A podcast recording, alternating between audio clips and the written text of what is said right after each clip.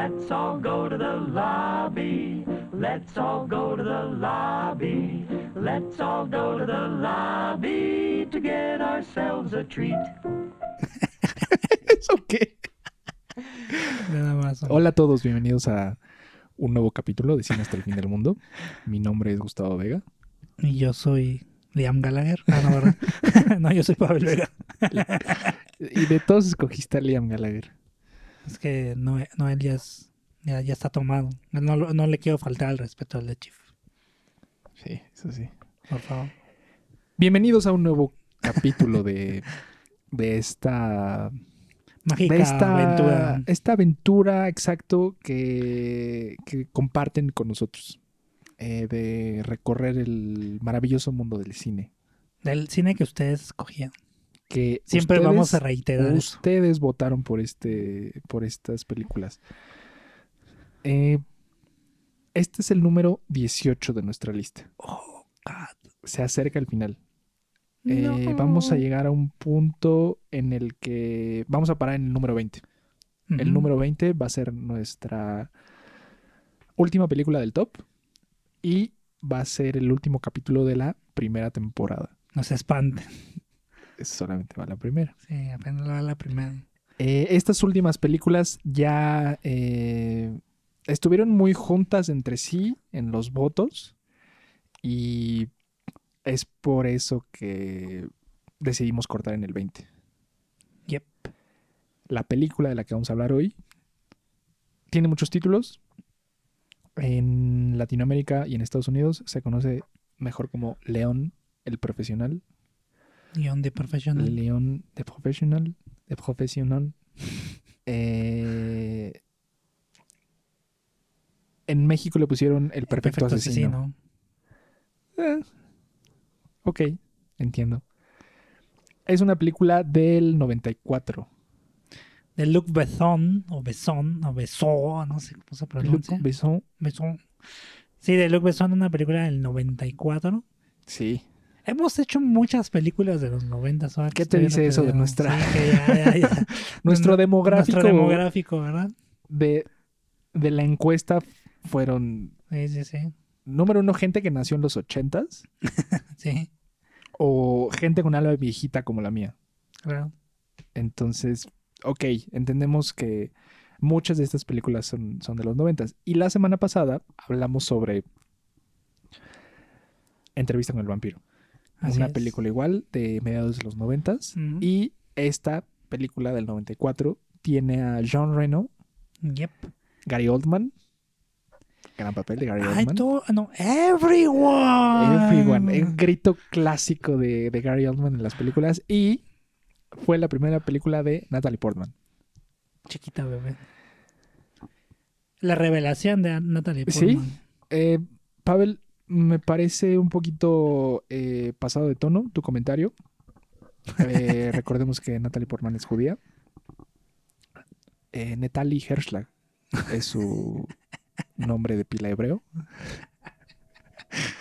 Estás quedando bien con la comunidad judía después te- de verte antisemitas en muchos capítulos atrás. so- no, solamente te pido que la respetes, por favor.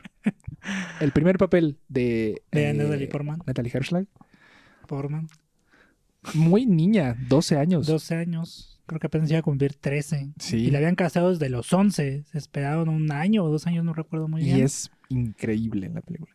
El, igual, la semana pasada hablamos sobre también eh, Kirsten Dunst en su papel en Entrevista con Son contemporáneas, de hecho, ¿verdad? Sí, más o menos de la misma época, 12, Mm. 13 años, eh, interpretan a, una, a un personaje de la misma edad en la película.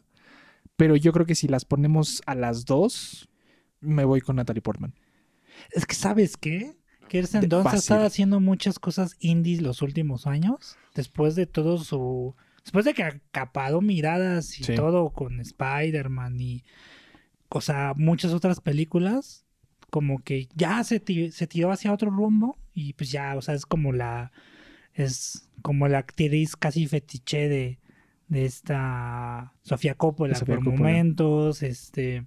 Del, eh, Trabajó la- en Fargo, con, ganó Lars von Trier. con esto, con Lars von Trier, o sea, Está bien loco ese. está, ha trabajado, tiene un rango de, de trabajar con cine independiente muchísimo Pues más. hizo Eterno Resplandor en una mente sin recuerdos. Salió muy cool ahí. Sí. Pero justo las, las decía esta como este versus en esa época, en esas dos películas. Sí, Yo me voy con Natalie Portman. eh, Sí, de esa época, sí. calle, Sí, claro. Porque sí, o sea, pones a, a, Kirsten Dunst al lado de Tom Cruise y Brad Pitt, obviamente va a sobresalir eh, lo que está haciendo. Porque, pues por las ganas, porque es joven, se quiere probar a sí misma, eh, quiere estar a la altura de estos dos como que ya eran unos grandes actores. Pero aquí Natalie Portman brilla por sí sola. Sí. No necesita a John Reno ni a Gary Oldman para, Y Jean Reno también lo hace buena. bastante bien. Sí. Los tres lo hacen bastante bien. Creo, creo que estos tres personajes principales lo hacen de manera increíble. No tienen que irse más allá, Sí. sino que es un gran trabajo de dirección y obviamente de actuación. De, la tres. De Eric. ¿Qué tal? Uf. ¿Qué tal la música? Bjork en un momento. Bjork, Sting al final, ¿no? Que Ujú. esté acá de, de adulto contemporáneo le llamaban en esa Sí, época. ya, Pero está de lujo. O sea, ese cierre. y aparte, ya cuando, cuando un director puede meter de esa manera a Bjork en una en una escena, Sí. sabes que es un buen director. Sí. El Luke Besson, digo, al final también tiene cierta controversia en la película porque pues tiene toda una apología, no una apología, pero ese rollo de Lolita medio raro, pues, siempre le quitó como que cierto cierto estatus a la película, ¿no? Puede parecer en ciertas escenas como que va a cruzar fin, esa ¿no? línea. Sí. Y, y de hecho juegan con eso en la película cuando, cuando le dice al, al, Matilda. al- cuando Matilda le dice al, al encargado del lobby, Mm. eh, te tengo que decir la verdad, no es mi padre, es mi amante. Ahí es cuando, bueno, ya juegas un poquito con eso, pero es justo cuando crean esta tensión Sí. entre los dos que sí puede parecer un poquito riesgoso el tema que, Sí. que manejan, pero eh, me parece que leí una, una entrevista que le hicieron justo donde le preguntaban por esto y dijo es que básicamente eh, John eh, Reno, el personaje de, de- ¿cómo se llama? Matilda. El, pero él, ¿cómo se llama en la película? Eh, León. ¿Qué pasó? Tonto. No, hombre. ¿Por qué estás hablando de ello? El personaje de León es un adaptado social, es eh, un introvertido, es un... Casi casi entra como en el espectro del Oh. déficit de atención, Sí. del autismo. Dice, jamás a mi personaje se le ocurriría tal cosa. Lo dejó claro desde ahí. Sí. Sí, porque aparte es inocente, ¿no? Sí. En ese sentido, ¿no? O sea, está, está más viva Sí, exacto. Portman en ese sentido. Ninguna acción eh, de León te puede llevar a la conclusión de que en algún momento podría pasar otra cosa. Nada, porque es, eh, es muy puro el personaje. A pesar de que es un asesino, Sí. es muy puro en ese sentido. Sí. Es como una especie de. de, de, de, de Forrest Gump con sus, con sus, con sus Sí, grandes exacto. matices, obviamente, pero donde las cosas no le salen bien y tiene que dedicarse a algo y pues a qué resultó que es bueno, pues para limpiar gente, como dice, Sí. ¿no? O sea, ser un asesino, ¿no? Es la primera vez que veo la película. En mi vida. Tache. Exacto. Es esas Tache. películas que sabes que tienes que ver. la primera vez que la veo así completa, sin, esa sí no la paré para nada. Sí, Esta me la eché de, de corrido. de corrido. Me gustó mucho. Es que es muy buena, o sea, Mucho, mucho. tiene, digo, al final es una producción hecha en Estados Unidos, o sea, en Nueva York, pero este tiene todo ese toque francés, ¿no? Justo hablábamos de eso cuando, cuando hablábamos de Eterno Resplandor, que también tiene ese toque medio europeo, francés por el equipo de producción. Aquí se nota tres veces más, ¿no? O sea, tanto por la historia, porque pues a los franceses les gusta hacer películas bien raras y con matices sexuales y cosas así medias, medias, medias oscuras, medias raras. Y este, sobre todo también por el desarrollo de toda la historia, ¿no? Que, que aparte pues toma mucho de la misma mitología que mismo Luc Besson creó pues con la femniquita. O sea, Ujú. es la femniquita, digamos lo que cambiado hacia hombre, ¿no? Y, y- y es como si viéramos a la femniquita desarrollarse desde niña, ¿no? A través de Natalie Portman. Sí, y esa película fue antes, fue en el Ujú. 90, 91. Ujú. Y obviamente puedes ver cómo en, en esta película, en, en León, las cosas se mueven como por la misma línea. O, o, eh, tal vez no es el mismo tema, pero sí desarrolla algunas cosas que comparten las, las dos películas. Sí. ¿Qué es lo que más te gustó de esta película? que, que no me gusta. Sí, No es que si tuviera que hablar de un top 10 de películas. Te dije en top 5. Me dijiste el top 5, sí. Estuviera en el, es fácil entra en el 9 o en el 10. esta. ¿Sí? O sea, sí me De gusta plano. muchísimo. La he visto también Muchísimas 40 veces. veces fácil. ¿no? Me sé las líneas, los diálogos, ¿no? También sé. O sea, por ejemplo, en Gary Oldman, pues este, la escena donde improvisa que está escuchando según a Beethoven. Se da a todo está calma antes de la tormenta. Todo eso es Muy improvisado. buena, muy buena. Todo ese pedazo antes de meterse a, Sí, a matar es improvisado, ¿no? De que, oh, sí. Aparte, ese tronido de, de, de, de cuello Sí. o de la pastilla. Ni siquiera sabes qué es si su cuello o su pastilla o las dos. No, y nunca explican qué es. No, Ni que tiene. Ni qué tiene. Nada. Eso me gusta mucho. es como un McGuffin de droga, Sí. ¿no? O sea, no sabes qué demonios le hace que se le suba así, ¿no? Es éxtasis, es, Es, es para la presión, Ajá. es diabético. o- es un Prozac, ¿o qué? Sí, exacto.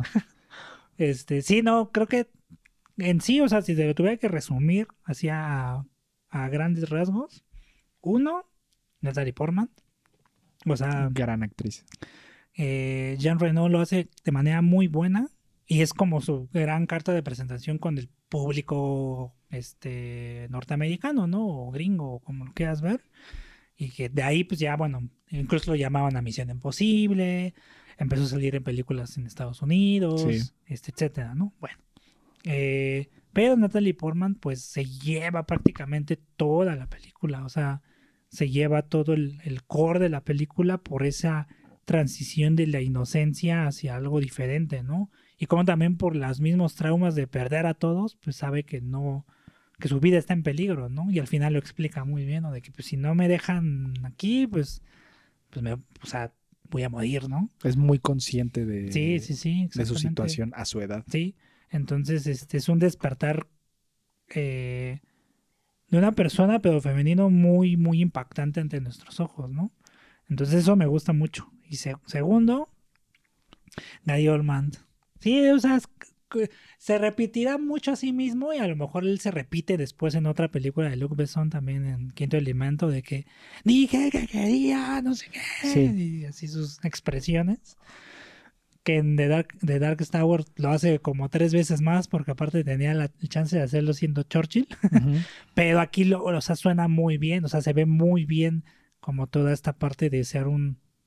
Es que Guy Oldman na- na- nació para ser villano.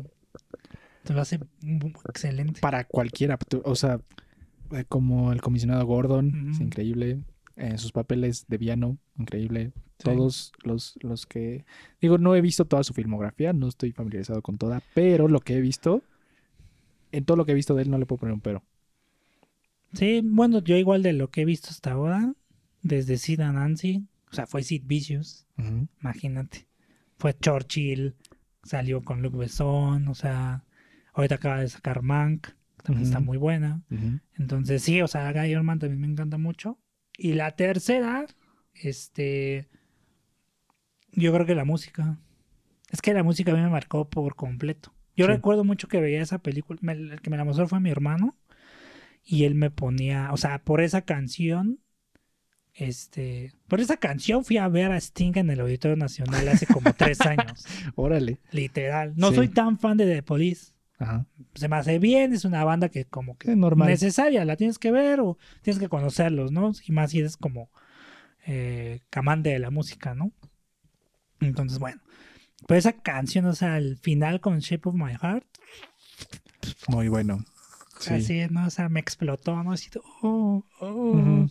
Entonces siempre que la veo hasta como que me pone así de todo down unos minutos y ay, no mames. Ti- Tienes que escuchar los créditos. Sí, por- sí, me por quedo eso. a escuchar los créditos Sí. todo el rato, ¿no? Pero aparte de eso, la música de Eric Serra tiene poquito que la revalore. O sea, la he visto mil veces la película, pero realmente tiene unos cinco o seis años que empecé a escuchar muchos scores. O sea, le empecé a poner más atención a los scores, ¿no? Como que antes no le ponía mucha atención. Decía, ah, si una melodía estaba bien, pues qué bueno, qué cool, ¿no? Pero este, de hace unos seis años para acá, le empecé a revaluar mucho todo el, todo el score de Eric Serra, ¿no? O sea, las melodías, por ejemplo, justo esa melodía, por ejemplo, cuando está en la puerta, Natalie Portman. Cuando le con- quiere que le abra. que le habla de. No, está durísimo, Ujú. ¿no? Este. Incluso el intro también, como que lo hace con Glockenspiel, no sé qué utiliza para cuando. El Glockenspiel. De, de la, cuando introduce a Matilda en las escaleras del edificio, todo. O sea, está bellísima la, la, la- música. Entonces, sí, esos tres elementos son los que más, más, más. así Wow, si eres fan. Sí, Eh, lo dije. yo creo que a mí me sorprendió mucho, mucho, mucho la actuación de Natalie Portman. Yo creo que John Reno hace un gran papel, Gary Oldman hace un gran papel, pero ver a una niña de 12 años actuando de esa forma, porque aparte Luke Besson tiene estas cosas de, de hacer como extreme close-ups en los que solamente se ve eh, tus mejillas y tus ojos, Sí. y entonces que ella tenga estas expresiones y que su personaje se desarrolle de esa manera. La escena de la puerta. Sí. Verla tocando y please, te parte eso, te, Sí. te pone en otro en otro plano Sí, o, completamente. o- o incluso esa escena, puta, se le ve, se ve, se ven excelente la- el feeling de ambos, pero sobre todo de Natalie Portman cuando la deja escapar por el Por la- ajá. la- la- sí, el- las tuberías, ¿no? De que no, te amo y no sé qué. Así de, "Ay". Sí, es muy, muy, muy impresionante. Esa es la palabra. La, la actuación de ella, considerando todo, considerando Sí, que ya nació en Israel, que eh, estudió hebreo e inglés al mismo tiempo, que tenga ese como acentito de, de Nueva York, como ese pequeño como, ya sabes, el, el acento de Nueva York que muy, muy Brooklyn, ¿no? Según sí, yo, ¿no? que, ti- que tiene en la película, que, que de hecho es, sí es Brooklyn, porque cuando salen, no me acuerdo si es el primer departamento de, de León, hay banderas de Puerto Rico. Mm. Y ya sabes que la comunidad en Puerto Rico, de Puerto Rico, en Brooklyn es muy grande y como en esa zona de Harlem y... No, más bien, Harlem es hacia el norte de Manhattan. Entonces nada más es Brooklyn, Sí, no, el- está esa comunidad, donde sale las, las películas de Spike Lee. Sí, es Brooklyn. que es todo, es todo Brooklyn, donde hay muchos como, como este encuentro de culturas Sí, eh, latinas. los Puerto Rico, los, bueno, los, los latinos, los, los afroamericanos y los italianos, ¿no? Eh, eh, ella como que dominó ese, no, no se le escucha ningún otro acento más que ese, Sí, ¿no? a los 12 años. O sea, Sí. está, hay actores que tienen 50 y 30 años de carrera y les falla. Sí, Y ella en su primera película sí lo hace. lo hizo así. Y otra cosa que me gustó mucho, y es a lo que tú dijiste al inicio, la sensibilidad europea a la hora de hacer cine. Sí, sí, sí. es puedes Luc Besson pudo hacerla en Nueva York, pudo hacerla en México, pudo hacerla en Argentina. La sensibilidad la va a tener ahí. En los encuadres, en el movimiento de la cámara, en algo que yo eh, comentaba en algo, hace algunos episodios, no necesitas rellenar todas las partes de la película con diálogo. Sí. Solamente necesitas eh, la corporalidad del actor y tu historia. Nada más. Y entonces llega un momento en el que al inicio vemos como toda esta rutina de León, cuando sale a comprar sus cosas, cuando está como solo en su casa, vemos que nunca duerme bien. sí. Todo eso no necesitas un diálogo, no necesitas que alguien te lo explique, nada. Lo ves en la, en la imagen, lo ves con la composición, lo ves con, con los movimientos del actor y... Sí, de hecho, Es- Jean Reno no habla mucho. O sea, realmente todo es corporalidad, como bien dices tú, de quién es Le- Le- el Leon, ¿no? O sea, Sí. lo ves los primeros minutos y incluso no tiene prácticamente diálogos más que al principio cuando le dicen, ah, es el trabajo, el quién que se vaya el gordo, no sé qué, bla, bla, bla. Y pasan minutos y minutos y minutos y nada más tiene una línea, ¿no? De, eh, márcale a, marca este número. Sí. ¿Entendiste? Sí, ya. Y ahí en- entiendes luego, luego que es una amenaza, que es todo, ¿no? Es, eso es algo que me llevo de la película y al verla por primera vez me, me impresionó. Sí. La sensibilidad europea va acompañada del, del soundtrack y del score. Las dos Sí, sí, es que no. se juntan Sí, no, no. no. de manera perfecta, No puede existir la yo. una sin la otra, casi, casi. Y yo creo que el mi, mi momento, no, no sé, no me acuerdo ahorita el nombre de la canción de Björk, pero es justo cuando se mueven como al hotel, que están como, que ella le está enseñando a ella y todo. Venus is a boy.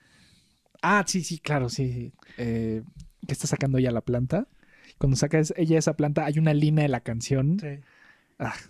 We- a Increíble. Ahora, por eso este capítulo Este capítulo va a tener con cerrar Savoy. con, a boy. Sí. No nos ha dicho nada las plataformas de streaming, entonces. No digan nada ustedes. entonces, disfruten la canción al final. sí, sí. Eso es algo que, que, que me gustó mucho, mucho, mucho. Sí, es que. No es- podía creerlo. Sí, no, no, no, es que en, en verdad, después de, o sea, de escuchar bien con atención ese soundtrack, este, la verdad me hice muy fan de Eric Serra porque es un gran, gran, gran compositor, gran, gran compositor. Entonces, este, Bueno, hay que y dejar- aparte las canciones que salen, digo, esas dos son las únicas que salen, pero las mete de manera milimétrica. Hay este que dejar claro, creo que eh, en algún momento los eh, que están escuchando esto pueden llegar a confundirse un poquito. Hay dos distinciones entre score y soundtrack. Como dice Pavel, el score es el que componen especialmente para la película, el que acompaña, el instrumental que acompaña a todos los momentos. Y el soundtrack son las canciones que se seleccionan. O que se crean para la... para... Sí, ajá, sí. eh, Score es el instrumental usado para, para la película. Eh, soundtrack, más, eh, de manera más común, son películas que ya están hechas y que se seleccionan para la película. De, de manera todavía incluso más fácil. Score es el tema de los Avengers. Tun, Score es Hans Zimmer en Hans Zimmer, exactamente. Y soundtrack es Guardianes de la Galaxia volumen 1 y 2. Exacto. Es Así el, es. es el Awesome Mixtape volumen Ah, 1. ah, exactamente. Y que salen en la película. A veces no necesariamente salen en la película, todas las que salen en el soundtrack. Pero este por lo regular, el 80-90% de las, de las canciones salen en la película. O Suicide Squad, por ejemplo. ¿no? Sí, que es puro soundtrack. y- Ajá. Hay un score, pero el score no, Ni, no- ni nadie, notas, nadie lo recuerda, sí. Sí, exactamente. Sí, Ese es el caso con, con esta película. Esas son las cosas que a mí me, me gustaron más. sí. Que aún ahorita puedo recordar como estos momentos de entre Natalie Portman y John Reno. Y Sí, son, son extraordinarios. Y los considero increíbles. sí, sí, es que al final es como que hemos abusado del término coming of age en este podcast, pero toma algunos elementos. Ajá, no es como no tal exactamente como tal, pero, pero toma algunos elementos porque vemos la madurez de una niña, ¿no? En, ver- en, en, en modo supervivencia, ¿no? Es, es el coming of age francés Sí. de Luc Besson, que es como, ok, yo no voy a hacer una historia de prepa, pero sí voy a hacer la historia de una niña que le matan a la familia, que quiere ser asesina. Wow. Wow. Eso es, Y que se enamora de su. sí, de eso, su- eso es salirte como de lo, de lo común. Sí, sí, sí. Sí, obviamente, pues para las buenas conciencias de Hollywood, pues fue así como de Diosito, ¿Qué? ¿qué es esto, no? Exacto, sí. Y hay una, tengo la versión extendida. Ajá. Este, ¿Qué pasa en esa? hay unas escenas, de hecho las tuvieron que borrar porque eh, hay una escena, no, no sé si recuerdas que, que Leon le lleva un vestido a Matilda, ¿no? vestido morado. Ujú. Se pasa todo este rollo, ¿no? Y hay dos, hay dos secuencias que son muy importantes, pero no las muestran. Pero si pueden ver esa versión extendida, Digo, sí son 15 minutos más de película, pero algunas de esas, de esas versiones están, están cool, ¿no? El punto es, una secuencia es, ya pasa todo el rollo de que la salva, de todo este rollo, y se van a cenar. Y este, beben champaña y ella se va con el vestido, ¿no? Entonces ella se pone borracha después de tomarse un vaso de champaña, un trago, dos tragos de champaña, y empieza a como que a coquetear un poco con, Ah, con él. Entiendo, sí. Pero este, él pues le dice, no, no, no, o sea, tú en tu rollo y pues yo en el mío, o sea, pues, pues ya, ¿no? Este, de hecho, por eso de ahí viene la escena, por ejemplo, donde él se levanta acostado. Él, Ah, si te fijas, es la única escena, creo que donde él, él se levanta que está acostado. Todas las demás está sentado en un sillón y todo este rollo, Sí. ¿no? Ese tic Que es justo antes de que ya que lleguen por pase ellos, ¿no? todo. Entonces, eso viene de esa escena. Y obviamente la borraron porque es de que, dude, como, primero, como una niña de 12 años Va a tomar. va a tomar. Dos, el, el vestido este, este, está un poquito arriba de la rodilla, Ah, ¿no? Este, y tres, este, pues como una niña le va a coquetear a un hombre mayor, ¿no? Vaya esa escena, Sí. ¿no? Bueno, sí, eso sí. Sí, sí, sí, sí, sí. Sí, sí, sí, sí. O sea, es, es extraño, ¿no? Bueno, esa es una. La segunda, que esa sí me hubiera encantado verla, es que en el Inter, digamos, lo de todo este, todo este rollo, nada más vemos como dos veces que, que recibe como entrenamiento Matilda, ¿no?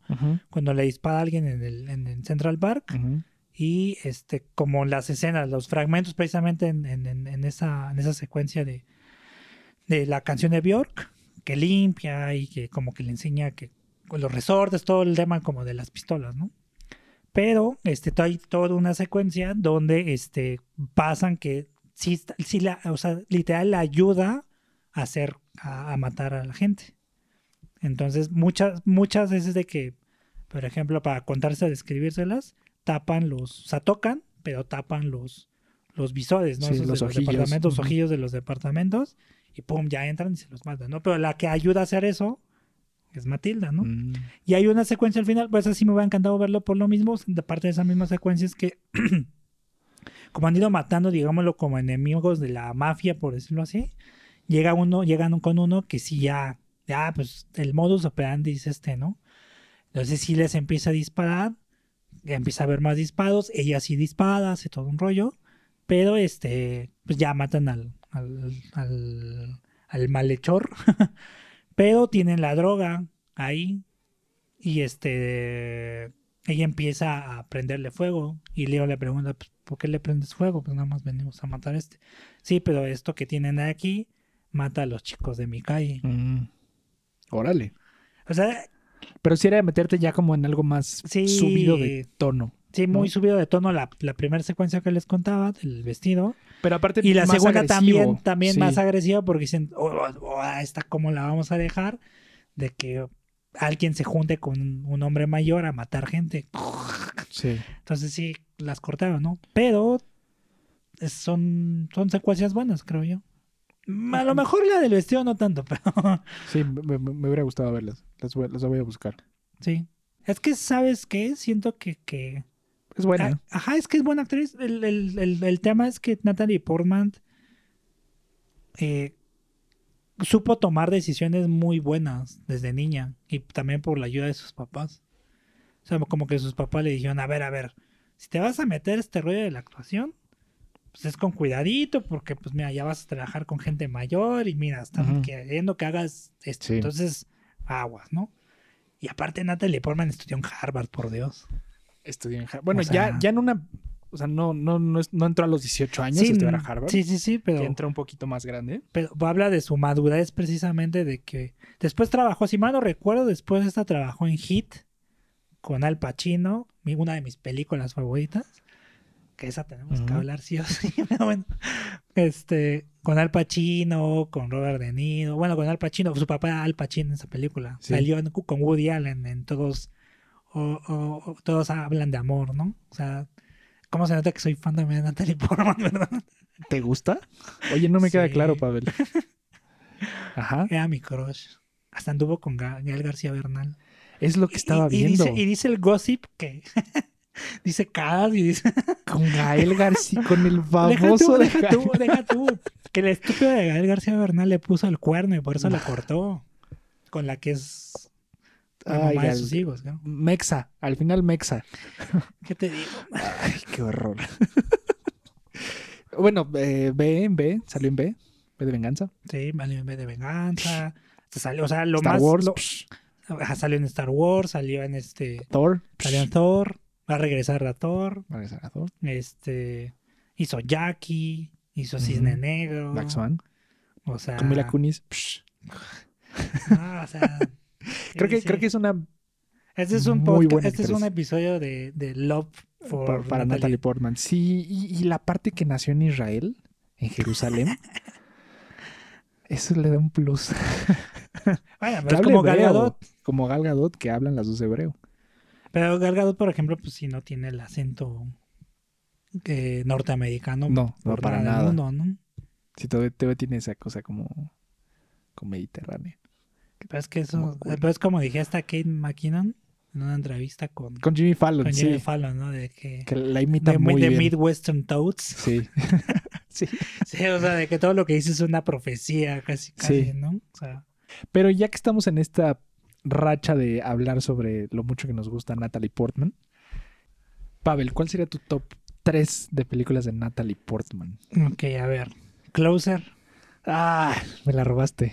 Eh, En primer lugar, primer lugar. sí, Closer. es gran, Fácil. gran película. Fácil, fácil, fácil. O sea, es esas películas que tengo el Blu-ray. sí, Vale la pena 100%. sí, sí, sí. O sea, a- a- además, además, además de que esa es una película que es una obra de teatro que adaptaron a, a- a película o a filme. Este, creo que la mejor película, así sinceramente, de todo ese cast. De todo ese cast. O sea, es decir, Clive Owen, Sí. este. eh, ay, se me olvidó el nombre. Está. Ay, se me olvidó el nombre, estoy bien. ¿Quién? ¿Cuál? ¿Cuál? ¿Cuál? Este. Julia Roberts. Julia Roberts, Ujú. Jude Y- Law. Jude Law y ella. O sea, los cuatro en su fucking super sí, prime. Y es 2004, ¿no? 2004. La, la película. O sea, los cuatro. O sea, muchos 2004. hablan de que, ah, pues es que el informe Pelícano o este. En Brokovich, etcétera, ¿no? Con Julia Roberts. No. Esta. Sí. Porque se sale totalmente como de. Y no se habla mucho de Julia Roberts en Closer. Mm, Pero lo hace bastante bien. Lo hace muy bien. Los cuatro lo hacen muy, muy bien. Digo, sobre todo los que la rompen durísimos, Clive Owen y Natalie Portman, pero los cuatro, Sí. killers, killers, killers, killers. La historia es buenísima, Natalie Portman sale de su área de confort de manera magistral, la nominaron al Oscar, o sea, todo. O sea, ese año, era- si me dices a mí, ¿por cuál debería haber ganado más? Ni siquiera por Black Swan, por esto. Sí. O sea, todo el desorden emocional, todo el, el no bagaje. Realmente nunca sabes quién es su personaje, pero eso lo hace muy cool. O sea, y tan fácil. Digo, es una escena muy rara, pero es muy cool. O sea, pues cuando ella sale como, como stripper con Owen, ¿no? Mm. Esa, esa Escena que es- pasan en todos lados. Toda cuenta de Instagram de cine tiene esa escena. Sí. sí.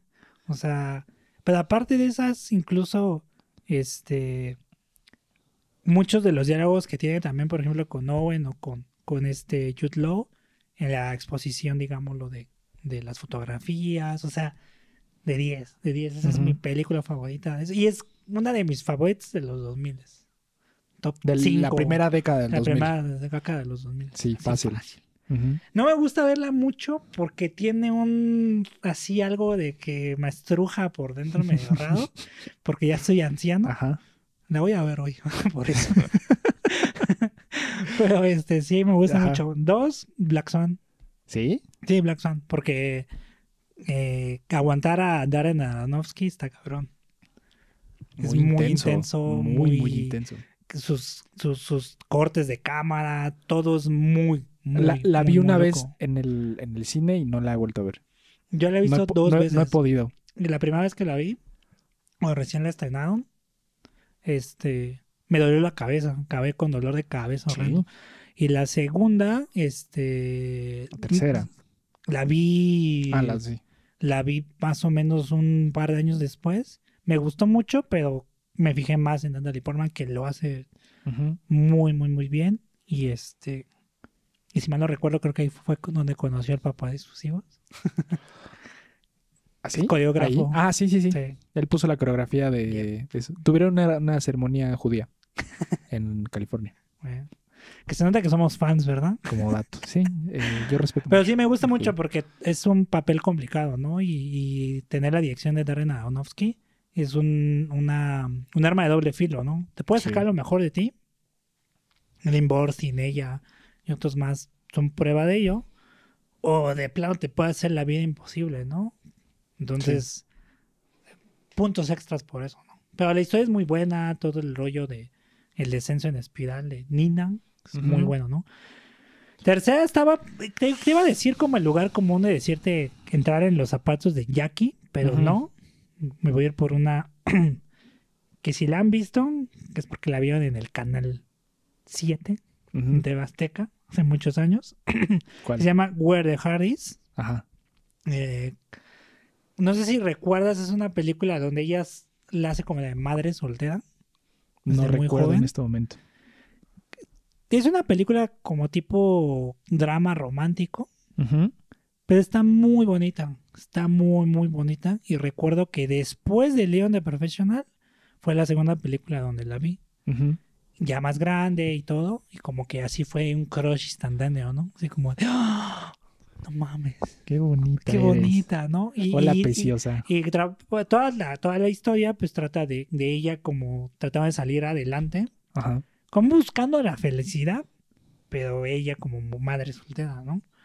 Y este y, se ven como todas las los vaivenes que tiene que sufrir, este cómo se reconcilia al final con el papá de su hija, este, o sea, pero como de manera emocional, ¿no? Con el papá de su hija, cómo lo perdona por decirlo así la gente que está alrededor de ella, que sale Ashley Judd, por ejemplo, también con ella, que es su amiga, que es golpeada, go- una mujer golpeada. O sea, como que habla un poco de cierto empoderamiento femenino, pero de manera muy orgánica. Y obviamente es- pues, está esa parte romántica de que tiene su interés y va y viene y esto. Pero está muy bien hecha. Es una película a lo mejor muy fácil, pero es, es como fue de mis primeros contactos con ella, que conscientemente yo sabía que era Natalie Portman ya. Por eso me encanta tanto debería de poner León de profesional, quizás, pero digo, no me, no me, Sí, como que ese tercer lugar es como de, nada, vamos a salirnos del lugar común. entiendo. No he visto esa última, pero, pero sí la, la voy a ver. La basaban mucho en el 7, Eh, por eso la vi como tres veces. el- en mi, mi, mi top sería más. Eh, Obviamente has visto las últimas, has visto eh, Annihilation, has visto Vox Lux y, y todas esas. Sí. Son, bu- buenas películas. Pero si yo tuviera que decir mi, mi película favorita de Natalie Portman se convierte en León de Professional. Literal. Sí. No, no, hace mucho no veía una actuación tan... Lo dijiste porque te gané la de Closer. Te- Sí. No, hace mucho no veía una, una, una actuación tan conmovedora Sí. de una actriz tan joven. Y yo creo que de las mejores actuaciones que he visto. Fácil. Algo bueno te dejó. Fácil. Algo bueno te dejó el top. Sí. Eh, esa. En segundo lugar, Closer. Sí. Entonces me voy con Closer porque quien ha visto Closer sabe que debe estar en este top. Sí. Y no salió nuestro top. No, Ni Es que, cerca. ni en eh, el top 50 salió. es que ¿sabes qué? Creo que es muy... Se ha perdido en el tiempo, ¿no? Se ha perdido en el tiempo, pero creo que es mucho porque es un drama muy adulto. Sí. Es una película, me voy a ver muy señor o muy mamador o lo que quieras. Cinéfilo. Muy No, ya no digo esas cosas. Porque te hacen burla y las- me hacen burla los podcasts. Sí. Eso sí. No, pero creo que mucha, mu- o sea, Mike Nichols en esa película lo retrata un, una, una, un, como una, ay, se me va la palabra, pero es una, como, como que deconstruye todo el tema de la adultez, ¿no? Del desapego emocional, del divorcio, de... Como que hemos muchas veces hablado de que, ah, en películas o series, sobre todo series últimamente, que hablan como del amor moderno, ¿no? Modern Love en Amazon, ¿no? Este, Euforia, este, We Know Who We Are, este, etcétera, etcétera, etcétera, ¿no? Pero esta lo hace de un punto de vista muy de un adulto, pues, ¿no? O sea, los personajes tienen veintipico. Ya no son chavitos, o sea, ya no son Scott Pilgrim, ni tampoco son 500 días con ella. Tampoco es este Someone's Gotta Give o, o este Sí, regresando con mi ex, o sea, tampoco son, Son tan grandes. muy reales. son muy reales. Entonces a la gente siento Sí. que no le impacta eso en el sentido de la piel de, ay, no, sí quiero ver cómo se divorcian y Eh, se ponen el exacto, cuerno la- en la, la- pantalla. ¿no? La, la gente eh, en, en la ficción quiere ver algo Es algo idílico, ¿no? sorprendente. o sorprendente, Sí. ¿no? Y esto es demasiado real. Es, es cierto. Yo la vi a los 15 años. Otra de las razones por las cuales crecí de esta manera que crecí. Sí. Todo, todo ansioso y. No, y aparte de la canción tan fácil de Damon Rice, otros momentos sí, así del cine súper en- eh, enormes, ¿no? Entonces, sí, o sea, siento que es eso. O sea, la película es muy buena, pero a la gente no le gusta o no le ha entrado mucho. Uno, porque no tiene ese, ese voz, ese hype tan, tan grande. Y dos, porque la- literal los, los que lo han visto como que es de, ay, es que está muy cruda o ay, es que es muy triste, ¿no? sí, Porque nadie se queda con nadie. exacto. Me, me encanta. No, no, ya como, spoileé, pero... como, como les decía eh, en otros episodios, no puedo ver películas animadas que me ponen muy triste.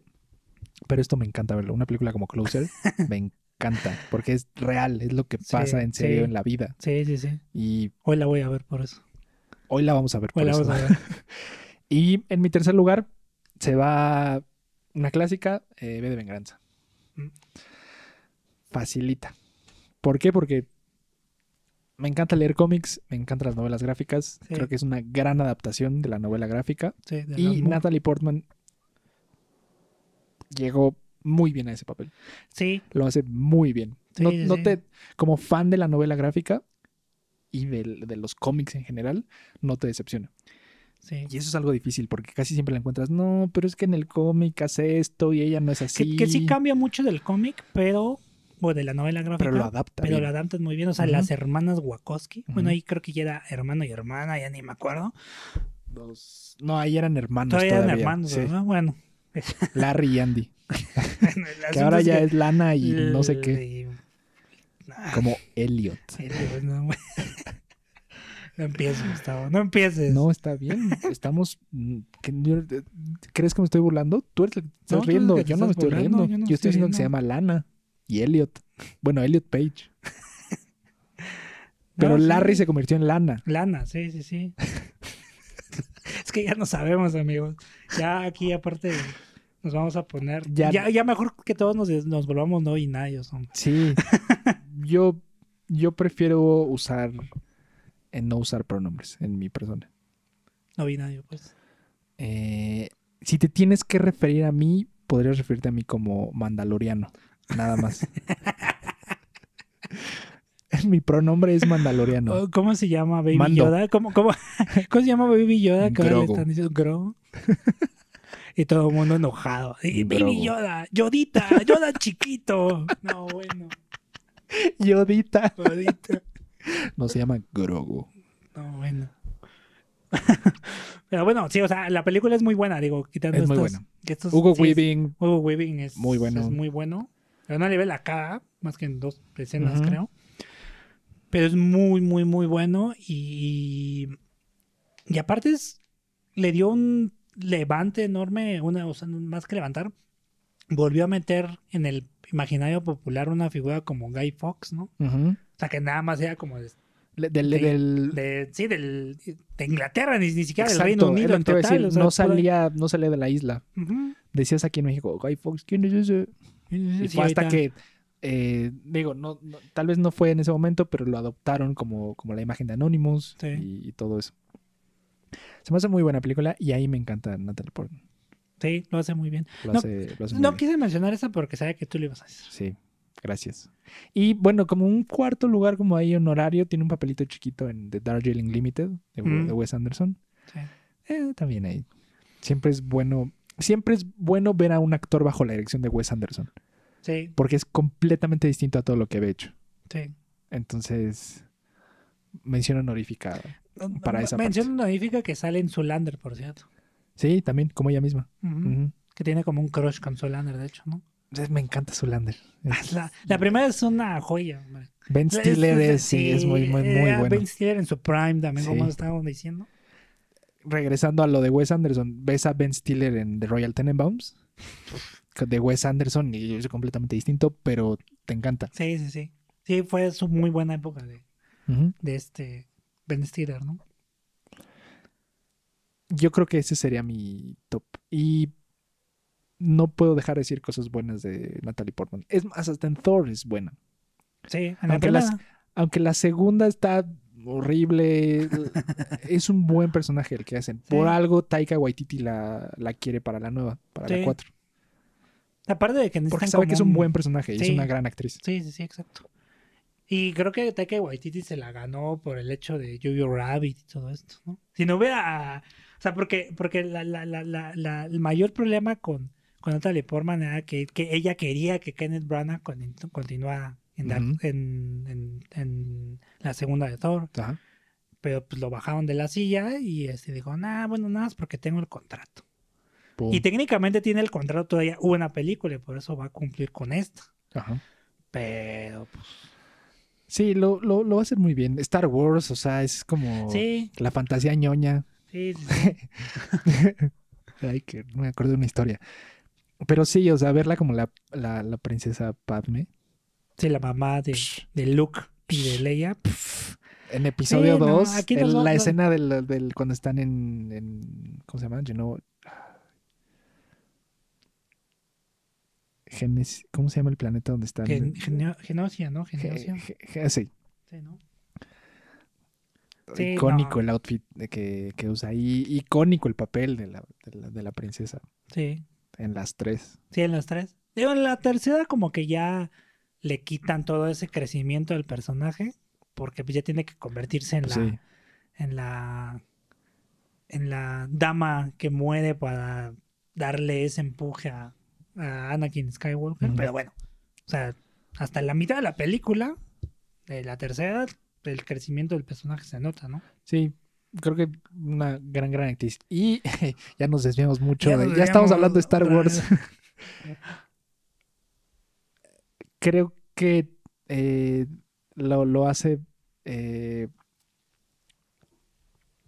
recordamos como recordamos esta película. Yo la acabo de ver, pero justo eh, vi en su Instagram que acaba de cumplir 26 años. 26 años. León.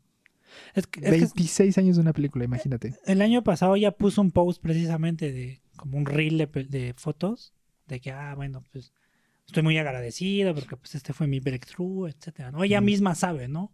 Y le han hecho como, eh, ya sabes, esos que hemos hablado de los videos de EQ, Vanity Fair y demás, Sí. de recorriendo Ah, su claro, carrera. sí. Hablando sobre la filmografía. de- Exactamente, y ella dice, dude, o sea, yo sé que este fue como que el papel de mi vida, casi, casi. Si no fuese por esto, por Luc Besson, pues no estaría donde estoy. Y ¿no? Luke Besson tiene una filmografía rara. A mí muy me encanta. rara. Eh, pero es muy raro. Sí. Quinto Elemento, tiene León de Professional, The Professional. Tiene todas estas como películas raras. De las últimas que hizo fue con Cara de Levin. Sí, con Valerian. Valerian. ¿Te gustó Valerian? Nah. Eh, está de quizona, ¿no? Sí, es que cada de Levine pues está muy guapa, tiene muchos talentos, pero uno de sus talentos no es actuar. Sí. Exacto, sí lo hace. Sí, sí, sí. Y algo que no sabe Luke Besson, no nos vamos a meter tanto en esto, es que tiene muchas acusaciones de violación. Sí, Muchas, o sea, no es nada más, hay una, un evento aislado. Muchas personas lo Sí, han y ahorita está escondido por el hecho de, eh, o sea, ahí ahorita están cazando hombres del Pero aún así, espectáculo, porque hay muchos que les, que les, que tienen cola que les pisen, ¿no? esas acusaciones empiezan, pues, 2000 y cacho. Sí, Todavía ha trabajado mucho. Muchos Sí. actores se han unido a él. Y a veces muchas personas eh, no sé, les digo sobre Woody Allen y dicen, ¿cómo, puede, ¿cómo te puede gustar Woody Allen? Y decido confiar en las decisiones de la autoridad correspondiente. Pues sí. Pero en este caso son acusaciones que están en proceso desde hace muchísimos años de muchas personas que han Sí. decidido mantenerse anónimas, algunas sí son públicas y la gente sigue trabajando con él. Cara Levine sigue trabajando con él. Sí. Le dirigió un video musical. Eso se me hace muy raro. Sí, está muy raro. Son de esos casos donde. Y se ha mantenido discreto por esto que te digo, ¿no? Ahorita hay una. No es cacería de brujas, pero sí es una cacería de que si la riegas. Ay, chavo. De lo ¿no? que sea. Y de lo que sea, ¿no? Ya es un un tweet, tweet, todo. este. Lo que quieras, ¿no? O sea, hasta shows en. O sea, programas de televisión existen de eso, ¿no? En, en Apple, en Sí. HBO, en películas, ¿no? Bombshell, etcétera, ¿no? Entonces sí, ahorita se la tiene que llevar con pies de plomo porque ya sea cierto o no sea cierto, no vamos a andar en eso como dices, pues está raro, ¿no? Entonces, Sí, aparte Valeria no estuvo buena, entonces sí, no, ahorita va a estar en perfil bajo un buen rato todavía. Pero si tuviera que hablar de, de la mejor película o mi película favorita de él, pues es esta. León. Más que Quinto Elemento. Ujú. Y eso que Quinto Elemento es como un clásico de los Sí, 90 y de ciencia ficción. Y ¿Todavía hay fue quien no- 90s? Sí, 99? 97, 98 creo. Órale. Porque también Bruce Willis todavía está en su prime. Bruce Willis en el quinto Bruce elemento. Willis con Luke Besson. O sea, es que imagínate, o sea, llegó a ese punto donde Sí. a través de la Femniquita se volvió una, un director francés. Aparte de, de que hemos hablado de ese, ese gran romance que tiene de repente Hollywood con traerte algún director francés cada cierto sí, tiempo. Entonces en su momento fue Luc Besson, ¿no? Entonces, bueno, bueno, te damos la lana, haz lo que quieras, ¿no? Pero que esté chida y que hay acción y eso, Sí. ¿no? Que venda. Que venda, ¿no? ¿Quién más que Bruce Willis en ese prime que tuvo? Mira Jovovich, que aparte, eh, Sí. Mila Jovovich creo que estuvo casada con él un tiempo, aparte. Sí, eso es lo que vi también. Ha tenido como cuatro esposas. Sí, está, está tricky eso. Si alguien se sabe más historias truculentas de este hombre, digo, yo Ya- siento que es buen al director, ¿no? chisme. Sí, al Es buen director, tiene una gran sensibilidad europea al momento de, de hacer ese tipo de películas, pero no soy fan de él. O sea, ah, está ok. Nada más hasta ahí. Sí, sí, sí. Sí, eso sí. Pero bueno, hemos hablado muchas cosas muy buenas. Para ir medio cerrando, ¿qué no te gusta? Estoy intentando pensar qué no me gusta porque como solo lo he visto una vez y como me impactó tanto la actuación de Natalie Portman, creo que descuidé ver otras cosas. Tal vez una de las cosas que no me gustan es que eh, no hay mucho contexto sobre cuál es el rol de Gary Oldman en cuanto a eh, la policía en Estados Unidos. Que es de la DEA. Ajá, ¿es de la DEA? Ok, no, no, no usa una, no usa un uniforme, pero podría ser cualquier cosa. Puede ser un detective, puede ser de la DEA, puede ser eh, cualquier otra cosa. Tal vez, eh, como, como, como lo he dicho, para generar un poquito más de empatía con él, necesitas conocer un poquito más sobre su, su contexto. Sí. Eso es algo que me gustaría saber. ¿Qué hace ahí? ¿A qué se dedica? O sea, porque tiene todo un crew vestidos de civiles. Que, ¿Qué hacen ahí? O sea, también son policías, pero trabajan encubiertos en algo. ¿O no? Ok, entendemos que es un policía o un, of- en un, un agente de la ley corrupto. Pero ¿cómo es que llegó ahí? Sea, si es de la DEA y eres corrupto, no sé, ahí debe haber como, como algo más para explorar y no lo explora. Sí, se queda como... Que, que igual te cuesta dos minutos de la película ahondar en este como contexto de él, de quién es, cómo lo hace y por qué lo hace. Y sirve mucho para la exposición general y para la... No, no, no te quita nada de, de trama. Eso. Sí, Es algo que no es como que no me gustó, pero me hubiera gustado verlo verlo más. Sí. ¿Tú? ¿Ya que la has visto más? Sí, creo que se queda corto en unas cosas, digámoslo, como al dar más contexto. Como dices, lo de Oldman, sí es muy notorio, de que bueno, y, y el qué, qué, qué rol tiene, ¿no? ¿Cómo es que es tan intocable que pasan unos policías haciendo investigación y no le dicen nada, no lo meten a. a, pues de menos un proceso de investigación, ¿no? Porque es una matanza lo que hacen en la ES. Entonces, y aparte Nueva York. ajá, O sea, si vieron Seven, se pueden dar cuenta cómo estos eh, homicidios casi siempre son tomados muy, muy en serio. Sí. Casi siempre, no solamente, ay, bueno, el detective los mató, este, ya, carpetazo. No, hay mil partes involucradas. Hay detectives, hay oficiales, hay autoridades superiores que hacen de esto algo más severo y más serio. sí. Y ahí no lo ves tanto. Sí, exacto. Como que ahí se nota que Luke Besson fue de. Bueno, bueno, bueno, hay que hacer que avance la historia. Entonces, este. No, Ándale, pa- sí, no sí, sí. pasa- no- no le está pasando nada porque es súper todopoderoso. Exacto. Y como que fuck is he? Entonces, sí, eso a mí también me hace mucho ruido. Bueno, a mí sí me hace ruido. Y la otra, este. Como que no me queda muy claro. Este. Si Matilda la aceptaron o no la aceptaron. Si. O sea, como que se en- sobreentiende que, que sí la aceptaron Que de, se la de vuelta, ¿no? Pero este, ¿y por qué nadie la va a buscar? ¿Por qué la policía no la, no la está buscando? ¿Cómo es que la, la- o sea, viene Exacto, eso, sí, eh, sí, eh, sí. cuando sale, cuando sale del, del, del este, pasa entre los policías como si nada. Está bien, hay un montón de gente y es un disturbio y lo que Ujú. sea. Pero estás viendo que sale del edificio Con con- sangre. con, sangre, sudor, con tierra. sangre, tierra, de todo. Y sabes que también, esto es puro sentido común. Carpeta de investigación. Ah, bueno, mataron a tal y tal y tal. Tenía tres hijos. Encontramos a tal y tal. ¿Y dónde está esta hija biológica? Ajá. ¿Quién se pregunta eso? Que realmente en un, en un caso de esa magnitud, cuando hay cinco muertos, O sea, lo pondrán en televisión, en Sí. radio, en todos lados, ¿no? eh, también, si nos explican quién es Gary Oldman y por qué tiene el poder para darle carpetazo a ese tipo de investigaciones, pues dices, ah, bueno, entonces él ya está posicionado como tal, entonces no tiene ningún problema en hacer que todo esto se olvide, pero no, no es así. Sí. Porque, pues justo cuando regresan al departamento, hay dos detectives cuestionándolo y diciéndole, a ver, o sea, ¿seguiste el protocolo? ¿El procedimiento? ¿Todo bien? Me quedé, no, estoy para estupideces. Sí, exacto. Hay más gente investigando Sí, esto. Entonces la gente no se decidió no hacerle caso a esto. Sí. Eso se me hizo.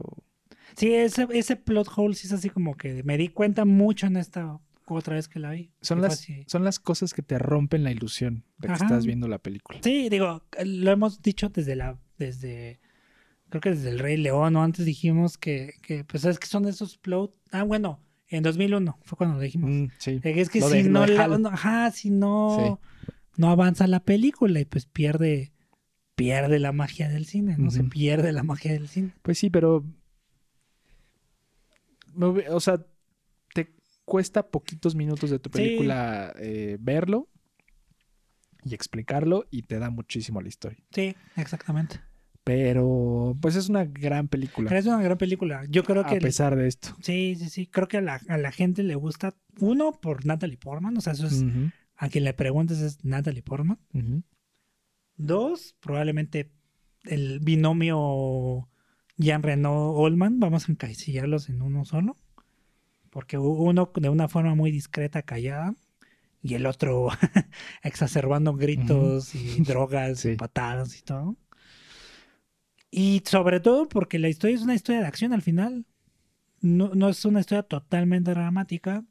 No es, obviamente no es una historia de humor, es una historia de acción, ¿no? O sea, las cuatro o cinco escenas que hay de acción son muy bien dirigidas, están muy bien hechas.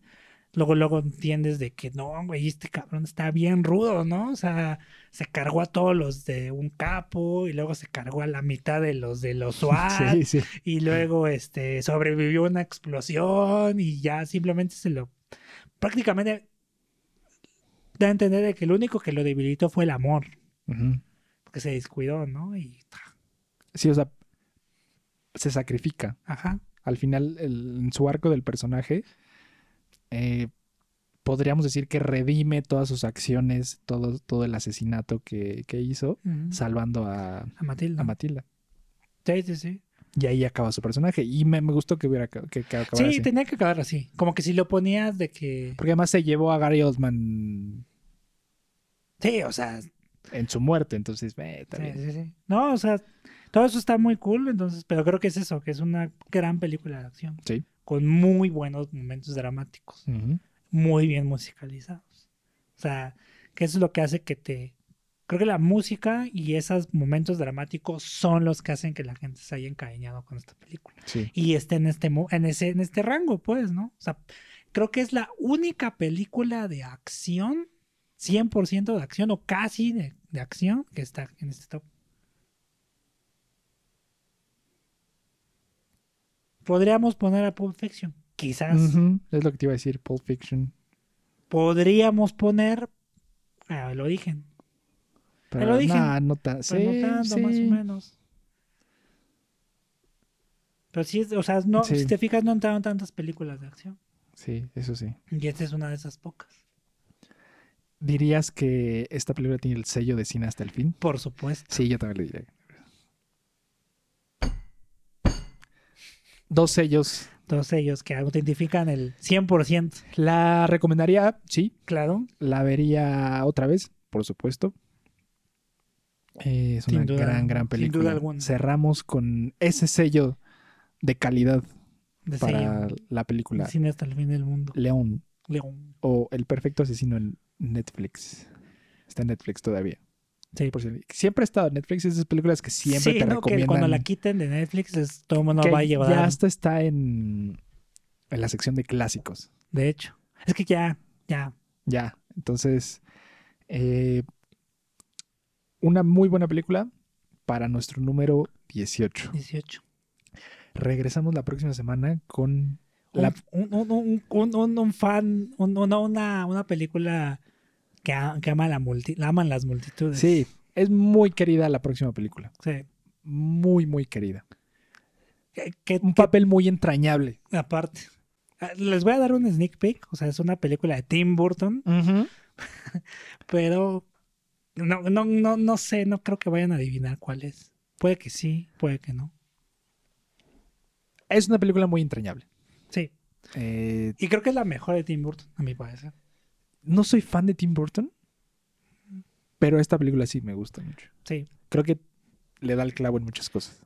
Sí. Y si la ves como a tus antes de tus 20, Sí. sí te saca las Sí, super sí, sí. Ya todos van a saber cuál es con todo Sí, esto. claro, claro. Regresamos la próxima semana con la penúltima película en nuestro top 20. Así es. Y bueno, yo soy Gustavo Vega Yo soy Pablo Vega. y nos vemos en el siguiente episodio.